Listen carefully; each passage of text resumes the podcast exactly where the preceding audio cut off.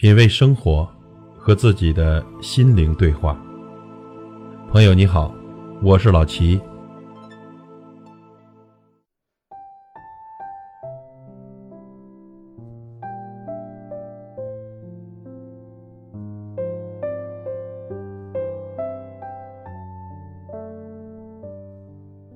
也许呢，每个孩子都曾经问过这样的问题：“爸爸妈妈，你们为什么要上班？”朋友，如果是您呢？您会怎么回答呢？或许啊，大多数的人都会说：“爸爸妈妈去上班才能赚钱呀，只有赚了钱才能给你买好东西吃，买好玩具玩，买漂亮的衣服给你穿呢。”但这种方式仅仅是获得经济基础与谋生的理由，既不充分，也很浅薄。今天呢，咱们聊一聊，当孩子问到“爸爸妈妈，你们为什么要去上班”的时候，我们的回答。会决定孩子的一生。首先，不可否认，上班呢的确可以赚到钱，但上班不该仅仅是为了赚钱。当我们这么对孩子说时，我们传递给孩子最初的职业观就是：上班只是谋生的手段。当一个孩子从小获得的是这样的启蒙，那么他今后寻找工作的时候将会是这样。待遇挺好。即使不是我喜欢的，我也忍了。其实很羡慕其他人可以做某某工作，但是我现在这份工作很平稳，要不就算了，老老实实的待着吧。特别特别讨厌自己的工作，但是没办法呀，为了生存。一个人的一生，从二十四岁毕业开始工作，一直到六十岁退休，每天上班八小时，全年上班两百多天。工作呢，其实占据了我们人生很大的一部分。一个人如果不能从工作中体会到价值感、热情和乐趣，他的一生一定会充满了抱怨。我们常常听到这样的话：“妈妈也没办法呀，妈妈这么辛苦，还不是为了你。”这句话传递给孩子的信息是：妈妈其实并不喜欢工作，妈妈是为了你才忍受这些辛苦的。这样说的直接结果。就是让孩子背负上不应该有的压力，而且还会产生深深的愧疚感。这背后的逻辑就是，妈妈这么辛苦的上班是为了你，所以你要乖乖的听话，你要好好的上学，你以后要好好的报答爸爸妈妈。于是呢，孩子也学会了忍受，假装很懂事，遇到不开心的事不愿意分享，慢慢的就形成了讨好型人格。关于讨好型人格呢，在我的专辑中有几期是专门讲到的，有兴趣的朋友呢可以去听一听。那么，面对孩子对于成人工作的问题，我们到底要给出怎样的答案呢？不妨参考下面的回答。当孩子问：“为什么你总要去办公室呢？”因为这样我可以得到工资。爸爸和我挣的钱要供我们付房租、食物、每天所买的东西，还有咱们的度假。另外，我还喜欢和其他人在一起做一些有意义的事情，就像你在幼儿园画了很多漂亮的图画，并且把最漂亮的送给了我一样。在工作中，我也能帮助很多人，使他们满意。当孩子问到为什么他最好的朋友的妈妈却不用去上班的时候，你可以解释给他听：一些妈妈爸爸更喜欢待在家里，但是他们在家里也是要工作的，比如买东西、洗衣服、打扫房间。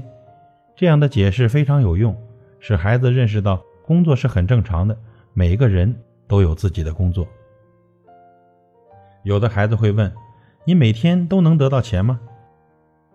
不是的，我的老板并不会每天给我一些纸币和硬币，而是到了每个月的月底，我们公司的计算机就会自动的告诉银行的计算机，爸爸的账户上应该有多少钱。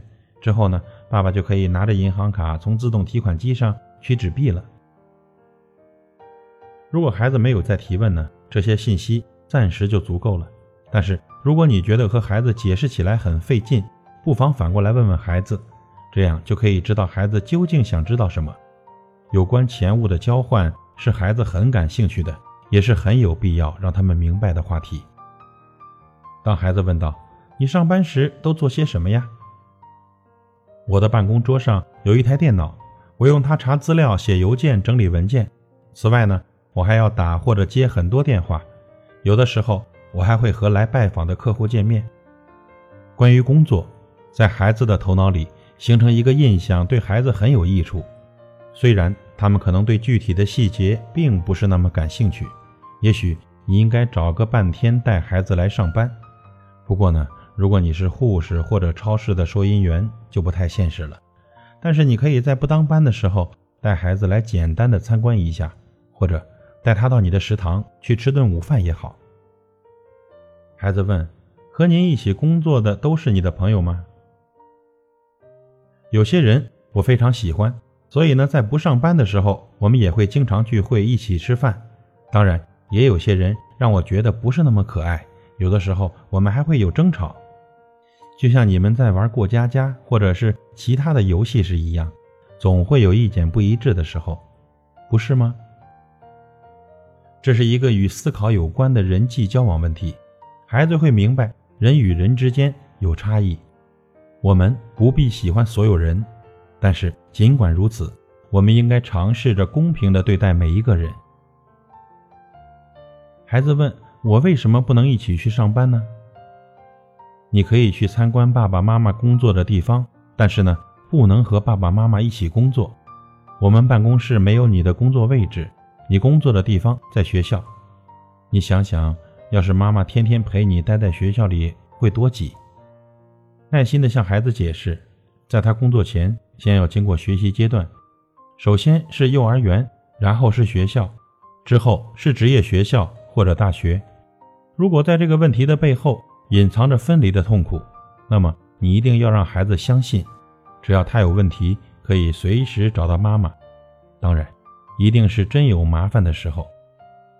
爸爸妈妈，你们为什么要去上班？这个问题我们需要首先来问自己，我们的答案是什么？父母对于工作和生活发自内心的热爱是最具有感染力的，这对孩子具有深远的影响。如果呢真的做不到发自内心的热爱，那至少在和孩子沟通的时候，要避免“不得不”这样的无奈情绪。往往呢，家长和孩子日常的对话就会潜移默化地决定了孩子未来的格局。轻轻的，我的宝贝。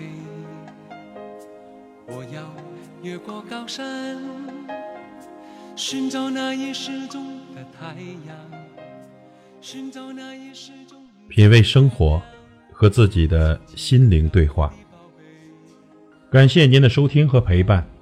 如果您喜欢我的节目，请推荐给您的朋友。我是老齐，再会。我要飞到无尽的夜空。在颗星星做你的玩具，我要亲手触摸那月亮，还在上面写你的名字。啦啦呼啦啦啦啦呼啦啦，还在上面写你的名字。啦啦呼啦啦啦呼啦啦最后还要平安回来回来告诉你那一切亲亲我的宝贝。啦啦啦啦。